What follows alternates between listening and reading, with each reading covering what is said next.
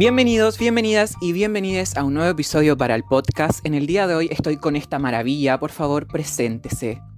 Hola chiques, soy Violet Moon. Ah, muchas gracias Elian por invitarme, me siento muy apreciado. Muchas gracias a ti por estar aquí. Vamos a comenzar con un pequeño test para que después de eso logres explicar por qué eres este personaje, My Little Pony. Yo te voy a hacer unas preguntas, voy a compartir pantalla. Yo ya hice el test, soy Twilight Sparkle. Si tuvieras que elegir, ¿qué color preferirías? ¿Lila, azul, rosa o amarillo? Mm, iría con el rosa. ¿Qué plan te apetece más? ¿Pasar el día con mis amigos, estar con mi mascota, leer y estudiar o practicar deporte? Definitivamente pasar el día con mis amigos, es lo que más me encanta. Hanging out. Por ejemplo, amapolas. ¿Ese es tu lugar como favorito o, o es otro para ir con tus amigos y amigas? El lugar como que no me importa mucho, o sea, con solamente que esté con mi amigo, yo soy happy.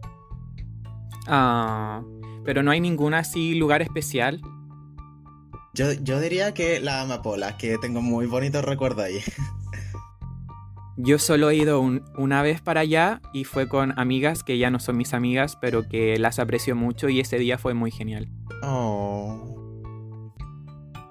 Hay una carrera y tienes que enfrentarte a tus amigas. ¿Qué haces? Intento hacerlo bien sin llamar demasiado la atención, compito por hacerlo bien, pero no me enfrento con nadie, lo hago súper bien, tengo que ser la mejor, me lo tomo como un momento de diversión, es solo una carrera. Definitivamente la D. Porque es como, es solamente una carrera, entonces no es necesario tomarlo tan en serio. Y además están con- estás con tus amiguis. Obvio. Si una de tus amigas tiene un problema, ¿cómo actúas? A. Le propongo hacer un deporte para desconectar. Trato de entretenerla con algo divertido. Le dejo su espacio para que me lo cuente cuando quiera. La escucho e intento ayudarla como pueda.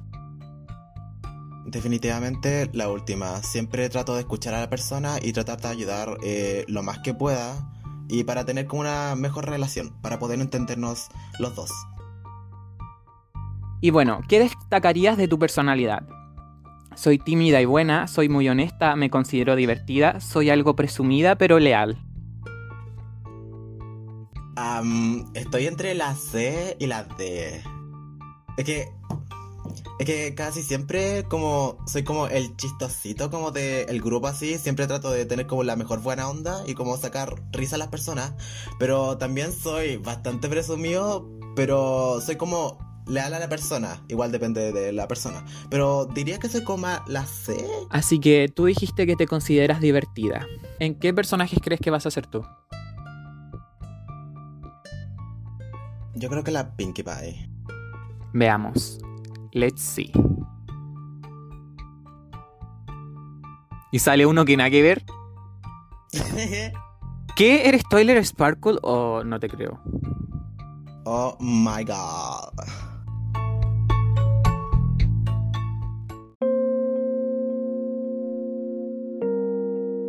Bueno, entonces, cambiando de tema, hay una, hay una canción de Taylor Swift que trata acerca del inicio de una nueva relación y el amor a primera vista. A primera vista, am, si te soy sincero, no creo mucho en eso. El amor a primera vista. ¿No? No, porque yo siento que el amor puede de- dedicar eh, tiempo y esfuerzo como para llegar a cono- conocer a la persona. Sí, es bastante superficial lo de primera vista. Sí. Pero ¿cuál ha sido la experiencia como más enriquecedora que has tenido con alguien? Ay, amiga, me dejaste negra. ¿O todavía no ha llegado esa persona? Creo que todavía no ha, no ha llegado, si te soy sincero. Pero no la está esperando, ¿cierto? No hay que estar pendiente de que si llega o no llega. Mm, no, no. Bueno, pero... A ver, pasemos a otra cosa, Ok. con otra canción. Se trata de una persona quien fue increíble contigo, simplemente perfecto para ti durante la relación, pero tú fuiste realmente descuidada con él. ¿Te arrepientes de, de algo? Obviamente. Porque si la persona realmente dedicó su tiempo para mí y yo realmente como lo ignoraba o no, o no le tomaba la atención, es como algo estaba mal y debía haberlo corregido, obviamente. Tal vez debía haberle prestado más atención o haber estado más con él o, haberlo escuchado. Ok, uh, por ejemplo, hubo un tiempo donde conocí a un chico que lo encontré muy maravilloso, como, como lo encontraba como un ángel así, porque era demasiado perfecto. Y, y yo en ese tiempo estaba un poco mal sentimentalmente, entonces uh, siento que me abrí muy rápidamente a él y, y al pasar el tiempo yo siento que yo hablaba tanto, tanto como de mis problemas o cosas personales mías que no, como que no le daba tiempo a él como que, como que hablara de sus cosas propias, es decir, como no, no le daba su tiempo para él. Y es como que todo lo que hablábamos era como mío. Entonces igual me hizo sentir que no sabía escuchar. Y, o sea, lo único que espero es que esa persona que esté bien actualmente, o sea, actualmente ya no hablamos, pero le deseo lo, mejor y, y gracias a eso he aprendido muchas cosas, a tratar de ser mejor persona de, de lo que era antes y a escuchar, porque eso es muy importante. Sí, eso que hablas es como buscar el equilibrio en las relaciones. Y, y wow, sí, sí. como que uno encuentra a alguien que es como súper bacán, pero pasan cosas, cometes errores y luego todo termina, pero al final es mejor porque tú logras ver eso, poner esa relación como en la mesa y analizarla y, decir, esto que hice no, no está bien y no, no lo volveré a cometer. Entonces al final no todo es como negativo de, ay, esa persona se fue, qué triste. No, porque te ayudó. Y eso es súper bacán. Sí, bo. Te deja como una enseñanza, cosas así. Te deja con cosas que, que pensar. sí, no, maravilloso, me encanta.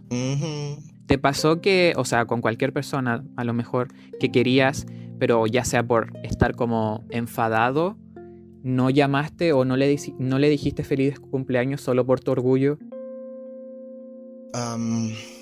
digamos que sí. Sí, ha pasado. bueno, yo también lo admito. Ahora no hay que ser respetuoso. Pero sabes que eso era como algo súper inseguro porque como que necesitabas la reafirmación de del cariño de esa persona. Y eso está súper mal, weón. O sea, uno tiene que cambiar, tiene que cambiar eso.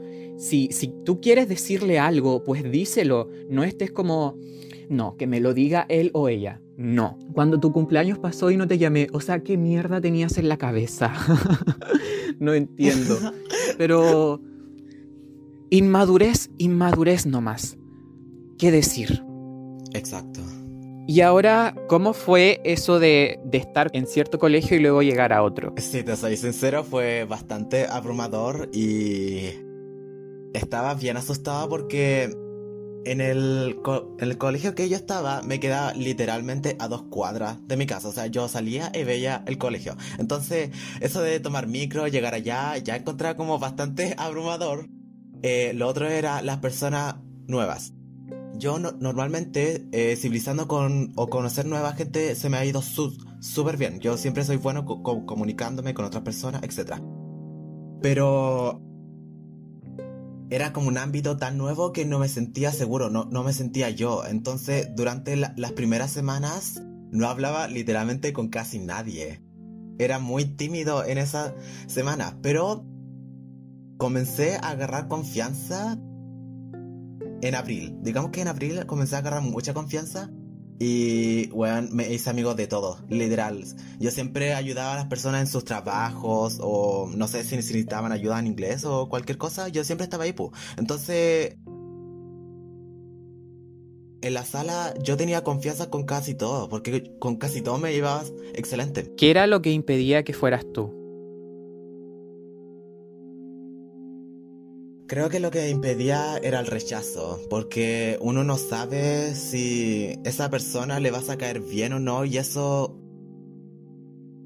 me da miedo, porque a mí nunca me ha gustado el rechazo y cuando una vez me pasó eso yo me puse sentimentalmente horrible.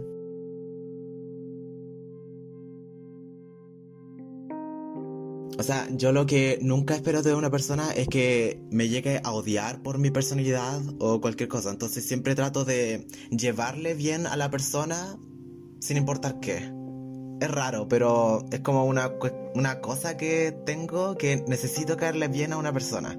¿Por qué necesitabas estar en un lugar donde existiera la empatía? Debía ser importante porque yo me quería sentir como en, el, en los zapatos de la otra persona y tratar de entenderla en lo máximo y tratar como de llevarnos lo mejor posible. Es decir, como que él sintiera que él sintiera como que de verdad yo lo estaba escuchando y tratar de llevarnos lo mejor posible.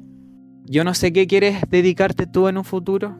me gustaría dedicarme a la moda, estética o cometología, como todo lo que sea sobre belleza, por así decirlo. ¿Y, cómo sería tu enfoque relacionado con la moda y todo eso? O sea, lo que a mí me gustaría es que la moda no siempre se tratara sobre la belleza de, esa, de una persona. Em, porque la belleza es súper subjetiva y, realmente puede tener muchas formas.